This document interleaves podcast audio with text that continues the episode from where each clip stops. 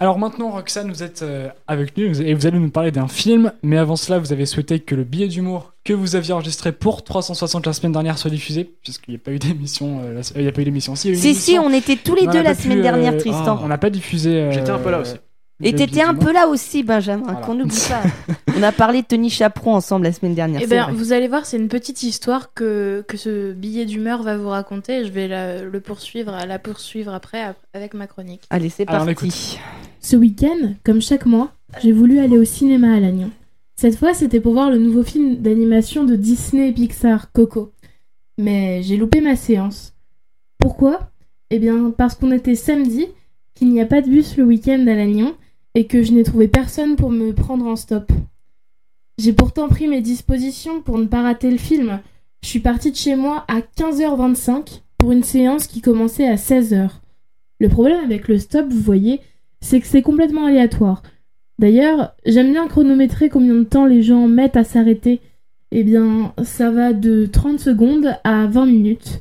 Et là, ça a pris du temps, beaucoup de temps. Je commençais à avoir mal au bras et j'ai regardé l'heure. J'étais au bord de la route depuis déjà 20 minutes. Une bonne centaine de voitures sont passées devant moi, personne ne m'a pris.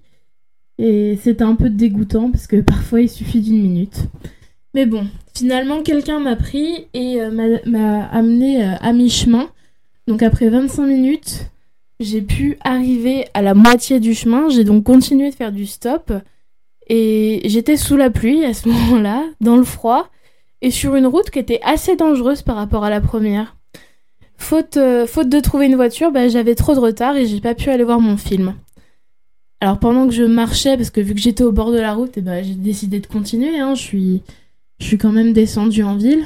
Bah, je marchais au bord de la route sous la pluie. J'ai réellement eu l'impression de me battre. C'était pas simplement une séance de cinéma. C'était aller consommer de la culture pour me rendre un peu plus intelligente, ouvrir mon esprit, m'échapper de mon quotidien, euh, de cette société qui m'a bien claqué dans la gueule pour me rappeler que bah ouais, j'étais une étudiante précaire, sans voiture, dans une petite ville, et que j'avais pas les moyens de me payer un taxi ou d'aller cinéma au cinéma en bus parce que bah y a pas de bus à Lannion. C'est simplement honteux en fait parce que je dois me battre pour aller au cinéma et c'est assez énervant. Je me bats tellement que ce soir je suis pas avec vous en direct. J'ai enregistré euh, ce billet de chez moi la veille parce que euh, bah, j'ai décidé d'aller au cinéma ce soir. Donc bonne soirée et puis n'hésitez pas à aller au cinéma surtout si vous le pouvez. Excellente chronique de, de Roxane. Merci Roxane. C'est fait avec beaucoup de goût et j'ai Et qui souligne, euh, et j'ai des- kiffé. Qui souligne les problèmes de bus à Lannion. C'est un vrai problème le Ouais, samedi. ouais. On peut, on peut en parler tout de suite si vous voulez avant de toute la semaine, mais pas le, pas le week-end. Non, non. Enfin, certaines lignes circulent le week-end et encore à des Mais fréquences. qui, vont, euh, mais qui font pas de au centre, au centre Non, non, non, non, non, non, non. les- Ceux qui les sont étudiants. crous aujourd'hui, en fait, n'ont pas de vie sociale, à part la vie sociale du crous. voilà. Euh, Qui est déjà très bien. Non, pas de vie sociale, euh, et merci. c'est- euh, cette- pas complètement vrai, étant donné que bah, je suis allée au cinéma euh, lundi voilà. dernier. Oui, mais t'es quand même allé parce que t'as eu la volonté d'y aller. Ils sont pas tous comme toi. Hein. Oui, mais on trouve, Merci, on trouve quand même des moyens, et comme je l'ai dit, on doit se battre. Allez, Roxane. Exactement. Alors, euh, merci donc euh, pour, euh, pour cette chronique. Est-ce que vous pouvez maintenant nous en dire un petit peu plus sur le film que, que- sur le film pardon, que vous êtes allé voir lundi dernier? On Eh veut bien, en savoir plus. Je suis allée voir Le Maître et l'Enfant, et EST. Ce film montre euh, par l'action la pédagogie Montessori.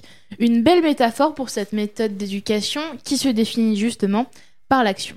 Tout d'abord, qu'est-ce que c'est que cette méthode Montessori? Eh bien, il s'agit de principes d'éducation conçus au XIXe siècle par la neuroscientifique et pédagogue italienne Maria Montessori. Grâce à ses observations, elle a créé une maison des enfants où elle a observé pendant des années les enfants pour faire une méthode pour les enfants de 3 à 6 ans et cette méthode se base sur l'action. L'enfant apprend par lui-même à son rythme. Le film Le Maître et l'Enfant, réalisé par Alexandre Moureau, se déroule dans une classe qui applique les méthodes et les ateliers mis en place par Maria Montessori. Une véritable expérience anthropologique pour le spectateur. Le temps de quelques années, on observe les enfants apprendre par eux-mêmes avec l'aide des éducateurs présents. L'univers de la classe, qui peut sembler un peu froid de l'extérieur et assez impersonnel, est en réalité ultra fonctionnel et les enfants s'y sentent très à l'aise. Les plus jeunes se font aider des plus vieux, chacun apprend à l'autre, que ça soit simplement à lasser ses chaussures ou à apprendre à lire, rien ne semble hors de la portée de ces enfants et c'est assez incroyable. Alors, euh, si vous voulez voir une autre façon d'éduquer, je vous conseille d'aller voir ce film qui vient de sortir en DVD, donc Le Maître et l'Enfant d'Alexandre Moreau. Et euh, voilà, donc vous pourrez admirer cette euh, pé- pédagogie Montessori, euh, où on a également plusieurs écoles avec cette pédagogie qui ont ouvert en Côte d'Armor. Euh, si vous voulez aller regarder sur internet, ça s'appelle l'école de Berlioz, qui propose des écoles Montessori pas chères, parce que les la pédagogie Montessori coûte à peu près C'est des écoles privées, c'est ça? Oui, c'est des Ouais. écoles privées et euh, la plupart des écoles privées Montessori coûtent environ euh, 2000 euros, 2000 euros à l'année, voire plus. Et donc en fait, euh, à l'école de Berlioz, qui a été créée par Catherine La Trompette et qui, euh, qui a plusieurs écoles, notamment, euh, notamment ici, il y a une école à Lannion qui est en train de se préparer, qui se prépare depuis un an et demi. Bien. Et, euh, eh bien cette école-là, euh, cette école-là ne coûtera pas extrêmement cher. Ça coûtera à peu près euh, une trentaine d'euros par mois. Ok, ah Ouais. bah c'est euh, c'est une Euh, initiative qui, qui se crée à Lannion. Oui, Excusez-moi, j'ai juste une question pour Roxane. J'ai peur d'avoir mal compris, mais la pédagogie Montessori, ça. J'ai pas bien compris le principe. Enfin, Bah, les en- enfants apprennent par eux-mêmes en fait euh, à l'aide de- d'éducateurs. donc Si c'est-à-dire qu'on, enfin, c'est des autodidactes en fait. On leur, enfin, on leur, on leur donne quand même un support pour qu'ils lisent et qu'ils retiennent. Non, ils, c'est des autodidactes. Alors, je vais, je vais t'expliquer si tu veux, parce que c'était. Ouais, je n'ai pas complètement expliqué.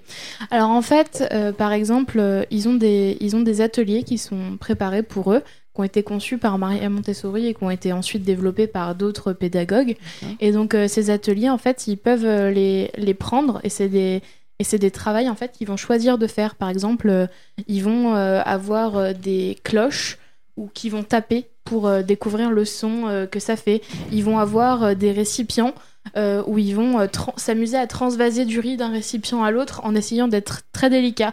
Donc l'éducateur, il n'est pas là pour transmettre un savoir en fait, il est là pour montrer à l'enfant comment l'atelier fonctionne et après l'enfant en fait, parce que euh, ce que Maria Montessori a remarqué dans ses travaux, c'est que l'enfant euh, se développe en répétant une action parce qu'il il- il va faire une action de façon euh, répétitive pendant des minutes, voire des heures, parce que ça va, ça va le stimuler en fait. Et donc euh, c'est à travers plein d'ateliers comme ça euh, que l'enfant va apprendre par lui-même et souvent avec les autres enfants, par exemple les, les plus vieux, vont montrer aux plus jeunes comment se fait tel ou tel travail.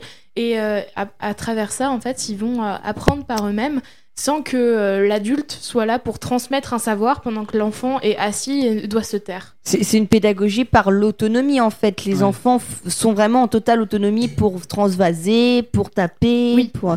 Ok. Plus par l'action, je dirais. Ouais, d'accord. les enfants sont pas passifs et doivent euh, ne sont pas des, des espèces de récepteurs d'un maître qui aurait le savoir absolu. Ouais, ils sont acteurs de leur propre développement en fait. Voilà, c'est ça. Ok. Vas-y, Valentin. Euh, ouais, ça a l'air d'être une bonne idée. Après, j'ai pas vu le, le film dont tu parles, mais ça a l'air d'être une bonne idée. De toute façon, euh, je pense que le système euh, éducatif français a quand même un, un énorme problème. Et, et donc, ça peut être pas mal s'il peut être changé, effectivement. Et alors, juste un détail, pardon. euh, c'est de quel niveau à quel niveau?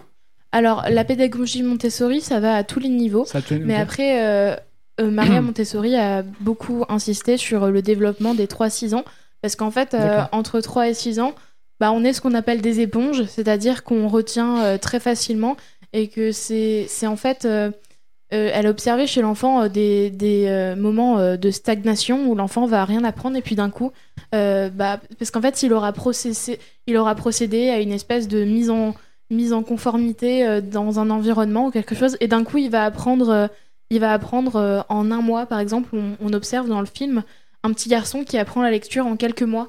Un, garçon, un petit garçon de, de 3 ans. Enfin, et c'est assez impressionnant de voir euh, comment ça fonctionne. Après, euh, je rappelle quand même que ce film, Le Maître et l'Enfant, est euh, une, une application de cette méthode et qu'il y a des dizaines d'applications. Par exemple, à l'école de Berlioz, ils s'inspirent pas que de la méthode Montessori, ils vont aussi s'inspirer d'autres pédagogues comme Freinet ou, ou d'autres pédagogies, même la pédagogie plus classique. Ok, bah c'est un film très intéressant. Il passe encore euh, au cinéma Ou c'est. euh, Euh, bah là, j'ai vu Ouais. qu'il était encore au cinéma à Guingamp, mais euh, là, sinon, il sort en DVD.